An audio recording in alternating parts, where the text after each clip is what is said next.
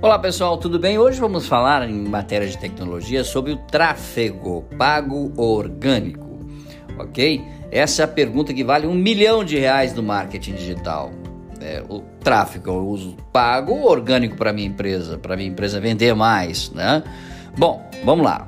Ah, na verdade, existem diversos fatores que devem ser ponderados na hora de tomar essa decisão, de pagar, né, para impulsionar as suas as suas mídias, ok? Nós vamos tentar trazer para você assim de uma forma bem clara isso, ok? O que você precisa saber sobre tráfego online, entender como funciona o tráfego dentro de, dos ambientes digitais é muito importante para que ele seja assertivo para sua marca.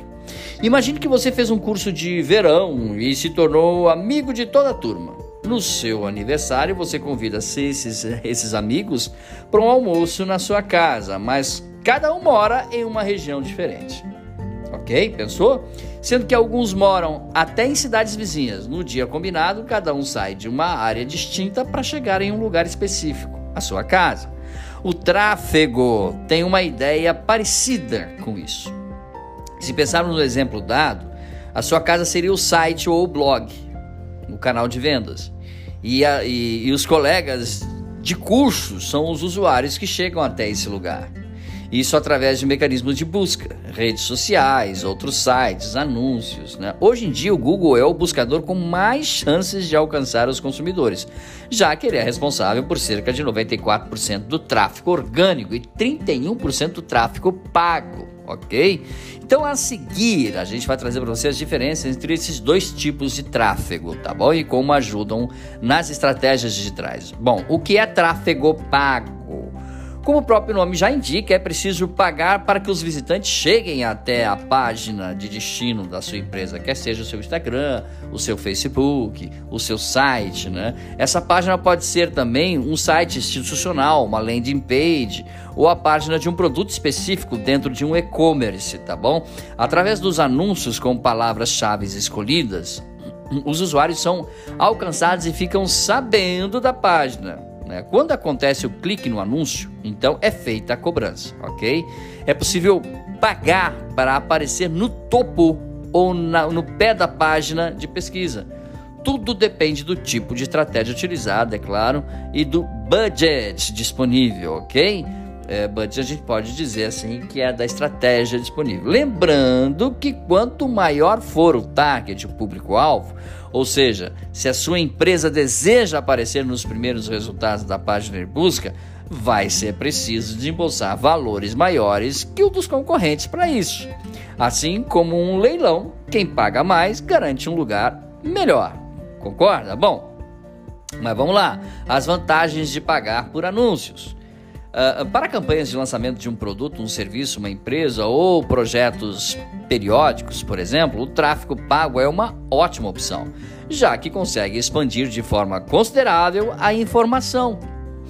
Como mais gente vê o anúncio, se comparado com o tráfego orgânico, maiores são as chances de conversões. Além disso, esse tipo de estratégia com um resultado mais rápido, portanto, se a ideia é impulsionar ações de curta duração, essa é uma ótima opção. Né? Ações de compra, por exemplo. Outro ponto positivo é a flexibilidade que esse tipo de tráfego proporciona. E aqui estamos falando né, do tráfego pago. Ok? A, flexibilidade, é, é, possível segmentar o anúncio por região, por exemplo. Ah, eu quero anunciar só para a cidade, escolha uma cidade aí, uma cidade, bom, só São Paulo. É, para a idade entre 30 a 40 anos, né, do sexo feminino, né, que tem o perfil de consumo de roupas de verão.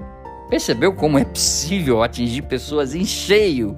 Né? E, e é claro, ter muitos seguidores dentro que estejam interessados no seu produto. Além disso, os métodos de contratação, podemos dizer, podem ser escolhidos via custo por clique, que a gente chama de CPC, em que o valor é pago a partir da quantidade de acessos que a página teve, ou via custo por mil impressões, que é o CPM, se você nunca ouviu falar, tá bom? É, em que o valor é pago pela quantidade de pessoas que viram o anúncio clicando ou não. Agora, quais canais usar? Existem vários canais para realizar o tráfego pago, no entanto, os mais populares são o Google Ads, ok? O Facebook Ads e o LinkedIn Ads, ok? O, o, o, agora, o tráfego orgânico, a gente fecha o conteúdo de hoje falando sobre isso, são as visitas que chegam até o site, blog, página, enfim, até os, eh, de forma espontânea. Os leads, que são as pessoas, não chegam por meio de anúncios, por exemplo ok? Geralmente as pessoas vão até os mecanismos de busca e procuram por algum termo específico, quer seja uma rádio online, quer seja é, uma, uma agência de marketing. Esse tipo de tráfego acontece quando a página mostra as respostas para as perguntas que o usuário está procurando. É aqui que a palavra-chave se torna um destaque. Quando se encontra, por exemplo, um conteúdo dentro de um buscador, por exemplo, isso significa que ele é relevante. Mas para isso, para que isso aconteça, é necessário a atenção com alguns dos pontos. Alguns exemplos são essas estratégias de SEO e marketing de conteúdo ok? As quais precisam trabalhar lado a lado, ou seja, abordando assuntos relevantes, informativos que auxiliem o usuário, ao mesmo tempo que tenham palavras-chave certeiras. Dessa forma, os resultados tendem a ser um grande sucesso, tá bom? Mais dicas sobre marketing, podcasts e vídeos você encontra no site dbmarketingdigital.com.br. Um grande abraço, até o nosso próximo encontro. Tchau, pessoal.